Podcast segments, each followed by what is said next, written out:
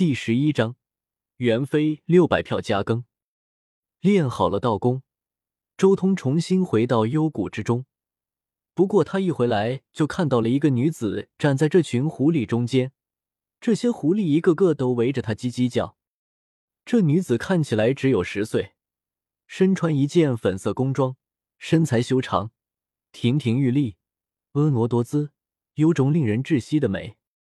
如今已是深秋。深山更是寒冷，此女穿着这样单薄的衣衫，足见不凡。看样子应该是八大妖仙之一的元妃了。周通心中了然，在这阳神世界中，能修行的不仅仅只是人类，一些开启灵智且天赋极佳的动物，修到一点也不比人类差多少。一些动物如果修成了鬼仙，在这个世界便叫做妖仙了。此方世界如今最有名的妖仙有八位，分别是孔雀王、天蛇王、白猿王、金蛛王、银沙王、黑狼王、神鹰王、香狐王这八位，合称为八大妖仙。元妃便是八大妖仙之一的香狐王。当然，动物修成鬼仙之后，他们同样会面临一样的困境，那就是肉身渐渐衰败，所以妖仙基本上都是转世到人胎的。眼前这个元妃就是如此，她转世到了大前王朝以北的草原帝国元突的皇室之中，成为了一国之公主。周道友，你好，我叫元妃。元妃也看到了周通，当即走过来，朝周通笑着点了点头。他来到这里的时候，已经和这里的老狐狸、小狐狸交流过了，知道有这么一位难测深浅的武道高手在这里看书做客。而且还时不时的会指点一下这里的小狐狸。从老狐狸口中得到的消息，袁飞暂时能确认周通似乎并没有对他们狐族有什么图谋，甚至还有些善意，所以他直接开口问好：“原来是名满天下的象狐王。”周通微微颔首，随即眼睛一亮：“我自修行以来，从未与任何人交流过，今日得见袁飞道友，不妨赐教一二。”说话间，周通手臂一晃，顿时一股猛烈的阳和之风席卷而来，将附近所有的小狐狸、老狐狸全部吹开了数里之外。随后狂风吹袭，化作了一个天幕，将方圆数里全部笼罩其中。什么？阳和之风？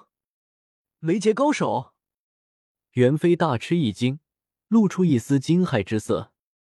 按照他从这群狐狸那里得到的消息，眼前此人应该只是一位世俗的武道高手才对，而且极有可能是修炼至武圣的高手，要不然不可能爆发出那么可怕的气血震晕那几只小狐狸。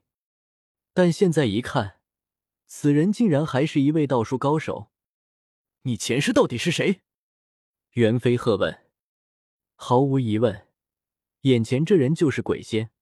而且极有可能度过了雷劫，但修成鬼仙之后，原本的肉身会因为抽取了太多的纯阳气血，从而一点点衰弱下去，基本上不可能修炼至武圣境界。一般的鬼仙这时候会直接冰解，以神魂重新投胎转世，第二世的肉身可以从小打磨滋养，这才能让武道重新修炼至武圣境界。我哪有什么前世？不过，你能否从我的道术上看出些东西，就看你自己的本事了。周通轻笑，随手一挥，顿时在元非东西南北中五个方位上出现了五个魔神，分别是夜叉王、罗刹王、修罗王、金刚王以及毁灭冥王。夜叉王、罗刹王、修罗王、金刚王、毁灭冥王。你是大禅寺的余孽！元飞惊呼，同时一道阴冷的气息瞬间从他身上爆发出来。一瞬间，这一片区域都仿佛化作了一片北极雪原，冰寒彻骨。周通施展出的这五大魔神顷刻间被冻结。隐约间，周通看到了一片无边无际的冰原，无尽遥远之处是一片冰山。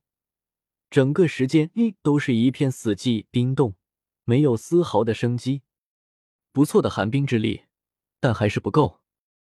周通的念头瞬间化作弥陀经之中的光明火焰，顷刻间将所有的寒冰之力全部驱散。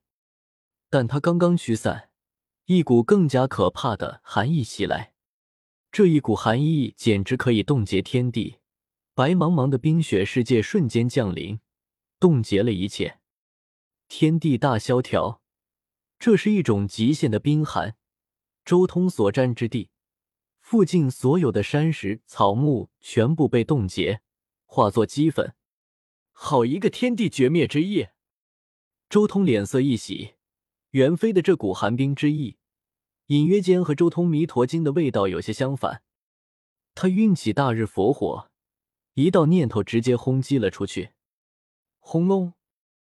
极寒和极热的两种力量在虚空中碰撞，霎时间爆发出了一道道的涟漪。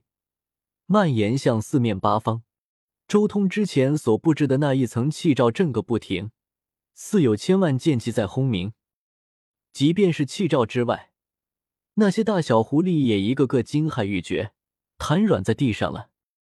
这只是意念碰撞，就有如此可怕的威力？老朽看走了眼，没想到他竟然是一尊鬼仙。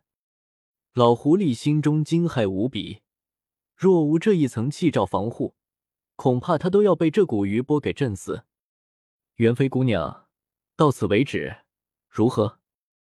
周通一击轰散了元妃的冰寒之力，随即开口说道。同时，他还将笼罩在附近的那气罩收了起来。元妃一愣，随即有些警惕的看着周通，但脸色也比之前稍微好了一些。毕竟他也清楚，刚才那两下自己已经施展了全力。而对方似乎才动用了一部分的力量，似乎真的是在试探一下自己的力量。你到底是谁？意欲何为？故意接近我们，有什么企图？袁飞秀眉微蹙，再一次问道：“袁飞姑娘何必将人想的那么复杂呢？”周通摇了摇头，笑道：“我只是想与袁飞姑娘坐而论道一番。刚才姑娘所施展之道术，有种冻结天地之意。”不知可否教我？袁飞一愣，面色有些古怪的看着周通，真不知道你这人是真的不懂还是假的不懂，哪有见面询问人道术的道理？我若是这样问你，你愿意将自己的道术教我吗？姑娘若是想学，又有何不可？只要能拿得出与之匹配的道法，我们公平交换即可。周通微微一笑，我们修士之间所求不过长生久世。不过得到阳神，互相交流本就是最快的进步之道。只要道术能有进步，又何必在乎其他些许小事？你，袁飞仔细盯着周通看了许久，最后叹道：“倒是很久没有见过像你这样的求道之人了。自古以来，各门各派莫不必扫自珍，从未有过一人能如你这般想法。所以上古之时，阳神辈出。”但到了现在，却道法凋零。周通悠然道：“也罢，你既然想知道，我们便交换一下道法吧。”袁飞沉吟了一阵，最后同意了周通的要求。